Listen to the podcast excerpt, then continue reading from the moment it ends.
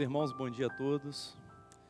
Desejo que nesse dia especial, esse domingo de ramos, todos possam desfrutar da graça, da paz do nosso Senhor Jesus Cristo. Você que nos acompanha através das nossas redes sociais, sinta-se também saudado, abraçado. Você também é muito importante para nós. Nós vamos dar sequência aqui ao estudo que temos feito no livro de Atos dos Apóstolos. Convido os irmãos a abrirem suas Bíblias no livro de Atos, capítulo 5.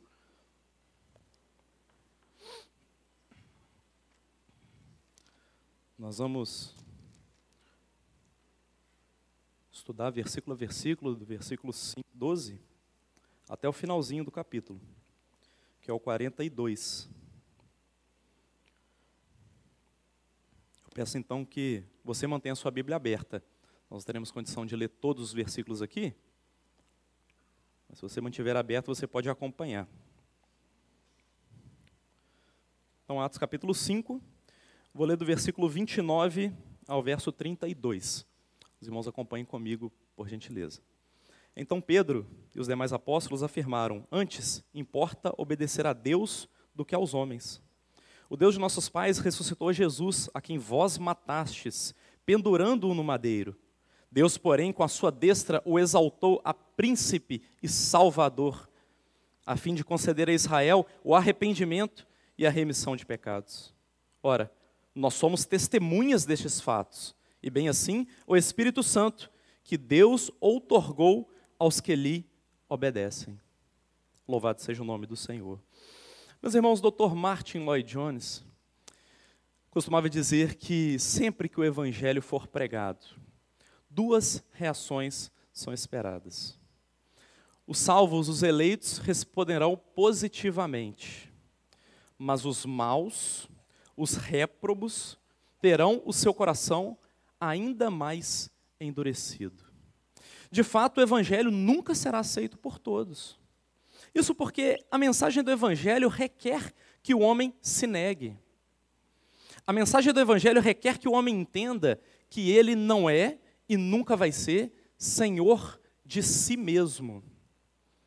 Ora, mas então qual é o papel do homem?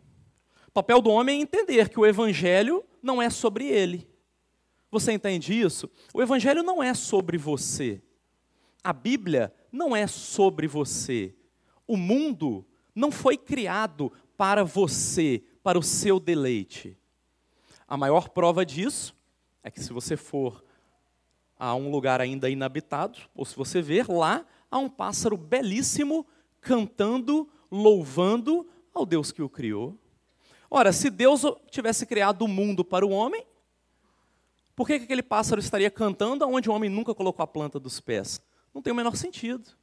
Mas a criação não é para o homem, não é para você. A criação é para ele. Tudo é para ele. É para o louvor dele, é para a glória dele, é para a exaltação do nome dele. Qual é o papel então do homem? Entender isso. Qual é o papel da igreja? Qual é o papel dos pregadores? Entender que eles não estão a serviço próprio. A igreja é apenas um mensageiro do Senhor. Nós não estamos aqui não para falar de nós mesmos, mas para falar daquele que é rei de tudo e de todos. E o Espírito Santo, que a Bíblia chama de o outro consolador, ele também está aqui para lançar luz sobre ele, sobre o nosso Senhor Jesus Cristo. Você consegue perceber o papel da igreja papel do espírito, papel do homem, tudo é para ele. Tudo foi criado com o fim de lançar luz sobre ele. O texto que nós lemos mostra exatamente isso, que Pedro compreendeu isso. O evangelho não é sobre aquilo que nós fazemos ou que nós podemos fazer. O evangelho é sobre aquilo que Deus já fez. E o que é que Deus já fez? Ele enviou seu filho para morrer pelos nossos pecados e ressuscitar para a nossa justificação.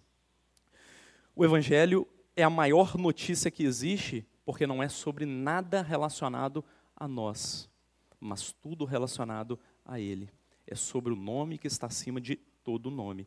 A pregação de Pedro, aqui nesse capítulo que nós lemos, trata exatamente disso.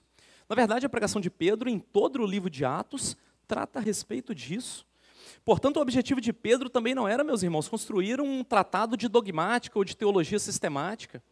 O que é que Pedro queria construir? Ele queria anunciar uma mensagem à igreja. E que igreja era essa? Aqui, a igreja de Jerusalém. Se você quiser conhecer a igreja de Jerusalém, leia a carta de Tiago. Tiago foi o primeiro pastor da igreja de Jerusalém. E na carta de Tiago, ele relata a respeito desta que seria formada a igreja.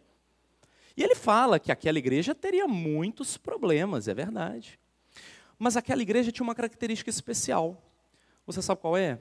Aquela igreja recebeu de Jesus e ouviu de Jesus as seguintes palavras: Ide por todo mundo, pregai o evangelho a toda criatura.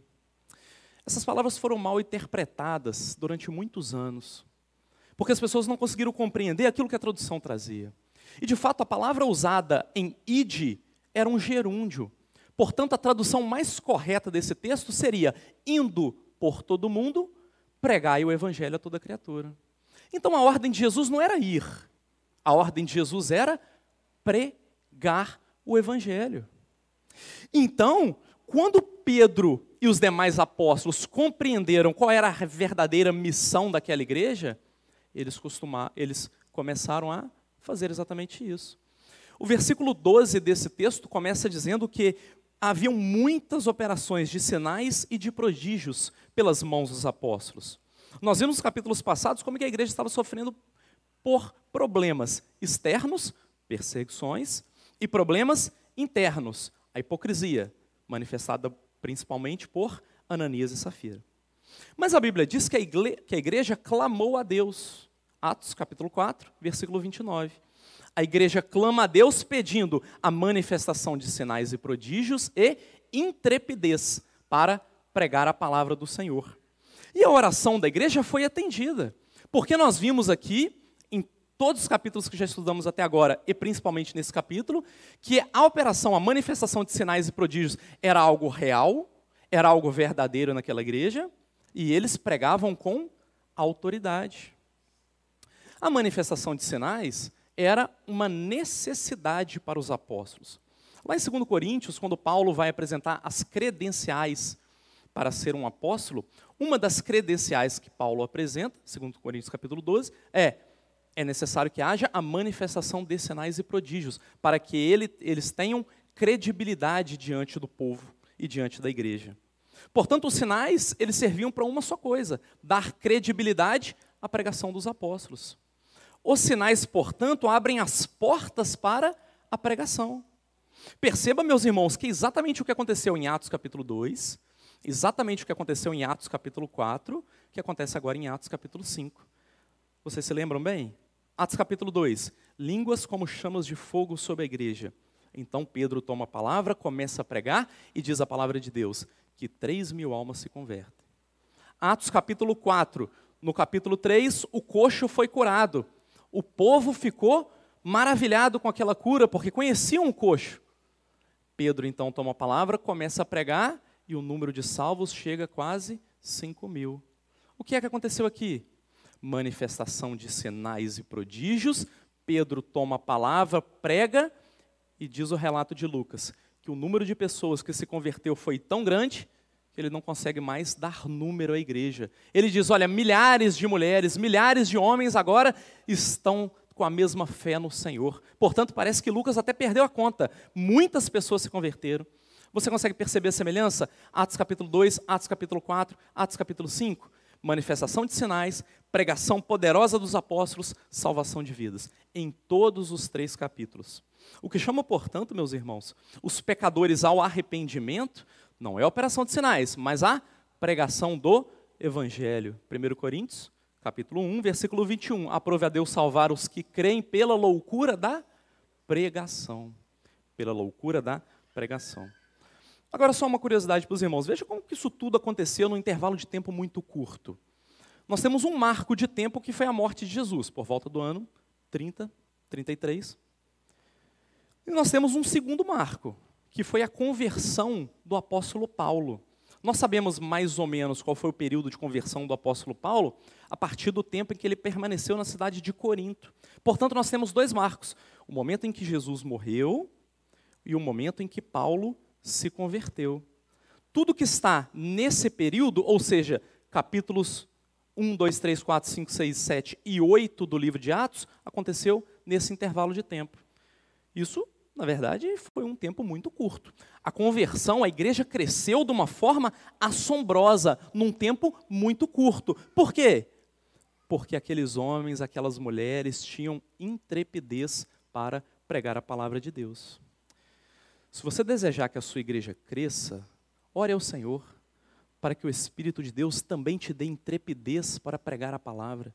E você vai ver como, no intervalo de tempo muito curtinho, Deus pode fazer maravilhas no nosso meio. Meus irmãos, não só o número de crentes aumentava, mas também aquele povo, a cristandade, podia desfrutar dos cuidados do Senhor. Isso está nos versículos 15 e 16, acompanhe aí na sua Bíblia. A Bíblia diz que os enfermos vinham de todas as partes, para que ao menos a sombra de Pedro se projetasse neles, de modo que todos os enfermos eram curados. Eu gostaria da sua atenção nesse momento para você pensar comigo a respeito da sombra de Pedro. Porque veja, o texto sagrado não está tratando de gentios supersticiosos. Lembra, eles estão falando com israelitas. O texto está tratando de israelitas. E o povo de Israel tinha ouvido muitas promessas de Deus no livro dos Salmos a respeito da sombra do Senhor. Lembra do Salmo 91? A sombra do Onipotente descansará. Portanto, eles tinham muitas promessas relacionadas à sombra de Deus. O que aquele povo estava fazendo aqui, na verdade, eles estavam reconhecendo em Pedro a autoridade de Deus eles tinham uma promessa, eles viam que os apóstolos tinham autoridade do Senhor e eles estavam reconhecendo essa autoridade nesse ato. Agora, olhe mais uma vez para a sua Bíblia. O texto bíblico não diz categoricamente que era a sombra de Pedro que curava. O texto diz que eles eram levados até lá. Mas o texto não é enfático em dizer que a sombra curava. Então eu preciso me ater estritamente ao que diz o texto bíblico. E o que o texto diz? É que de uma forma ou de outra, todos, todos os enfermos eram curados. Meus irmãos, que coisa maravilhosa é você imaginar uma situação como essa. E eu não me lembro de muitas outras passagens na Bíblia em que o texto sagrado é enfático em dizer que todos receberam uma bênção como essa, todos eram curados. Mas a ação dos apóstolos gerou inveja. E aí o texto é enfático neste sentimento e diz que todos os apóstolos, dessa vez, são presos não é só Pedro, não é só João, mas são todos os apóstolos levados à prisão. Eles são presos, meus irmãos, como pessoas nocivas à sociedade. Veja que a hipocrisia estava dentro da igreja, mas também ela estava fora.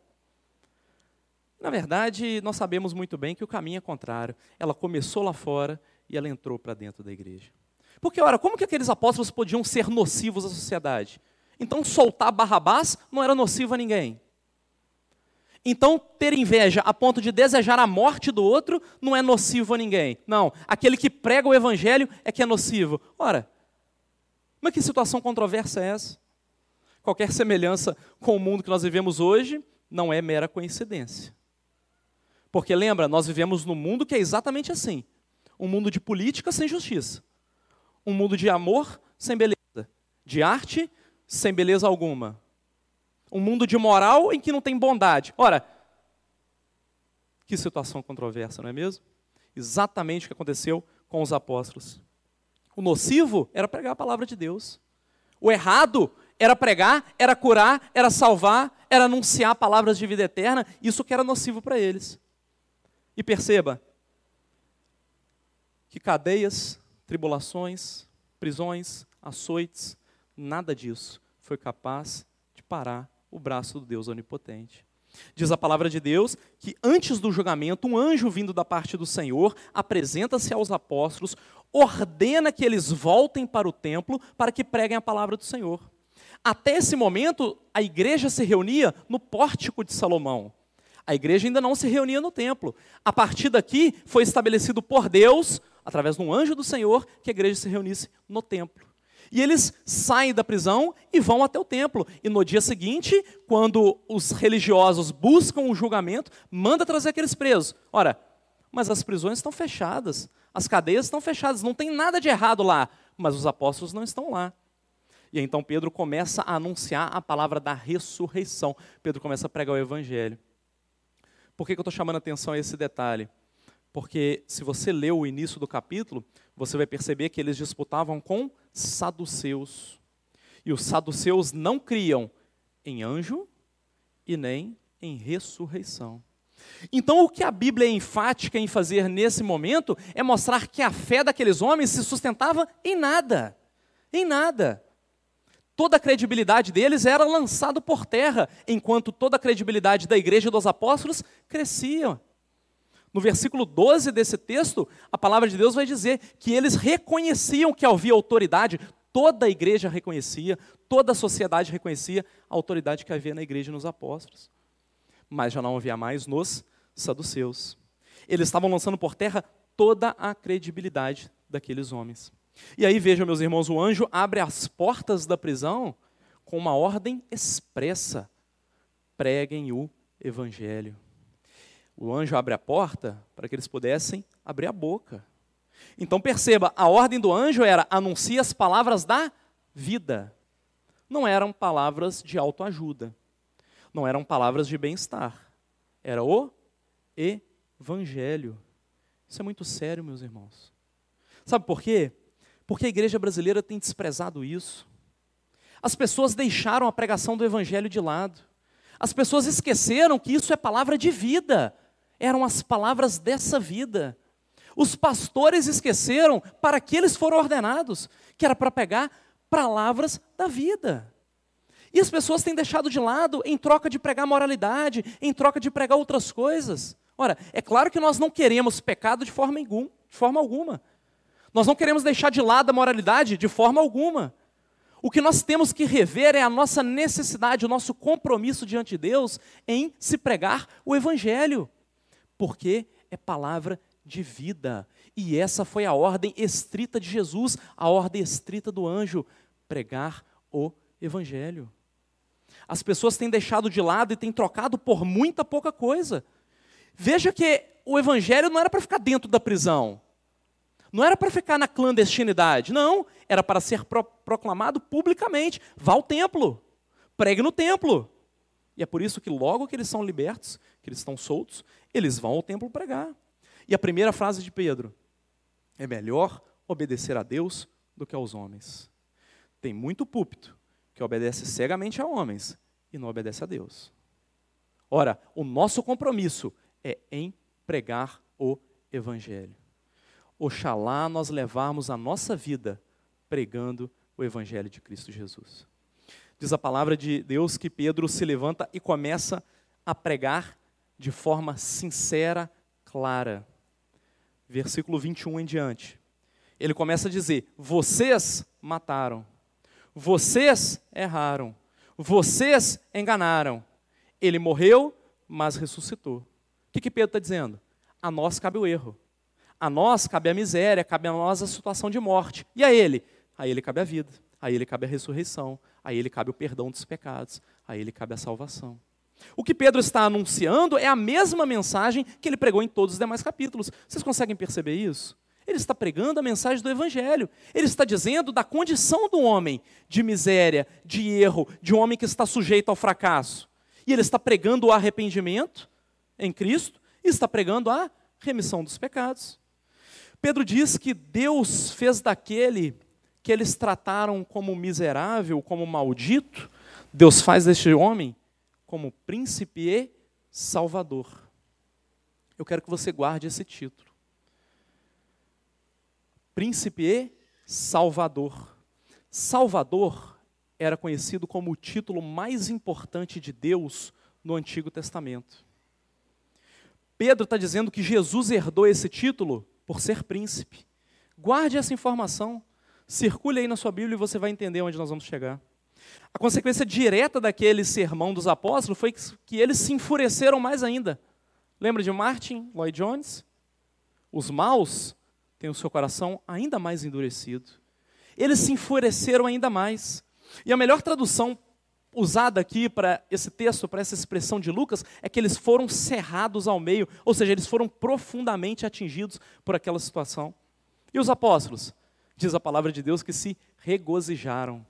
Os apóstolos são apanhados novamente, recebem 39 açoites menos um, a noite inteira sofrendo, e quando saem de lá, eles se regozijam, eles se alegram, eles estão felizes. Veja, meus irmãos, eles se alegraram porque eles foram presos, açoitados, não pelo próprio pecado, mas foram açoitados por esse nome. Se um dia você sofrer pela sua fé, se regozija no Senhor. Dá glória a Deus. A Bíblia que servos foram fortalecidos na fé. Abraão foi fortalecido na fé, dando glória a Deus. Se você for perseguido pelo nome de Cristo, dá glória a Deus, porque essa era, esse era o sentimento dos apóstolos naquele período. Para eles, meus irmãos, a morte não era a maior tragédia. Para eles, sofrer não era a maior tragédia. De fato, para o cristão, sofrer pelo Evangelho ou morrer pelo Evangelho não deve ser a maior tragédia. A maior tragédia é um ímpio viver sem Jesus. Essa vida é a vida mais trágica que existe, tendo ele o recurso que ele tiver. Porque para nós, para nós, morrer não é nada demais. Se nós vivemos, vivemos para Cristo. E se nós morremos, diz a palavra de Deus que é ganho. O ímpio levar uma vida sem Jesus, sim, que é uma miséria. E agora Lucas vai usar pela primeira vez a palavra evangelizavam, nos últimos versículos desse texto. Ele diz: evangelizavam sobre Jesus, o Cristo. E agora eu quero a sua atenção mais uma vez. Cristo é a palavra, é o título mais importante da cristologia de todos os títulos que Cristo ou Jesus poderia receber: Filho de Deus, Filho do Homem, Senhor, de todos esses títulos, Cristo é o mais importante de todos eles. Toda a cristologia começa seus capítulos tratando do primeiro e mais importante título, o Cristos. Traduzido, o Messias, o Cristos. É o título mais importante de Cristo. Eu te sugiro circular mais uma vez na sua Bíblia o título Cristo para que você entenda o que Lucas está fazendo aqui. Lucas está dando a Jesus o título mais importante do Primeiro Testamento, Salvador, e o título mais importante do Segundo Testamento, Cristo, para mostrar para você uma coisa: o livro é sobre ele, a Bíblia é sobre ele, a mensagem é sobre ele, o Evangelho é sobre ele. Diferentemente do que as pessoas pensam, meus irmãos, o livro de Atos não é sobre a primeira igreja. O livro de Atos é sobre ele e a sua relação com a primeira igreja. Que Deus nos permita permanecer no Senhor, de modo que a nossa vida seja um testemunho vivo acerca dele. Tudo é sobre ele. E que sejamos assim, cheios do Espírito Santo de Deus, como a igreja de Jerusalém foi, para anunciar uma mensagem de vida, uma mensagem de verdade, que trata não de nós mesmos, mas que trata dele. Vamos estar de pé? Vamos encerrar esse período? Senhor, por causa do nosso coração abalado, marcado pelo pecado e pelo erro, muitas vezes nós não conseguimos compreender que nós somos do Senhor. E se compreendemos, a verdade é que nós não temos prazer nisso. Mas nós oramos para que não somente entendamos, mas sintamos prazer em pertencer a Ti, em viver para Ti, em servir a Ti como nosso propósito maior de vida. Senhor, nós oramos para que o Teu Espírito faça em nossos corações aquilo que nenhum homem, nenhum pregador pode fazer, que é transformar as nossas vidas e nos dar o real sentido de tudo: servir ao Evangelho de Jesus Cristo. Meu Deus, ajuda esta igreja, abençoa esse povo, abençoa os nossos corações. Nós oramos em nome de Jesus. Amém.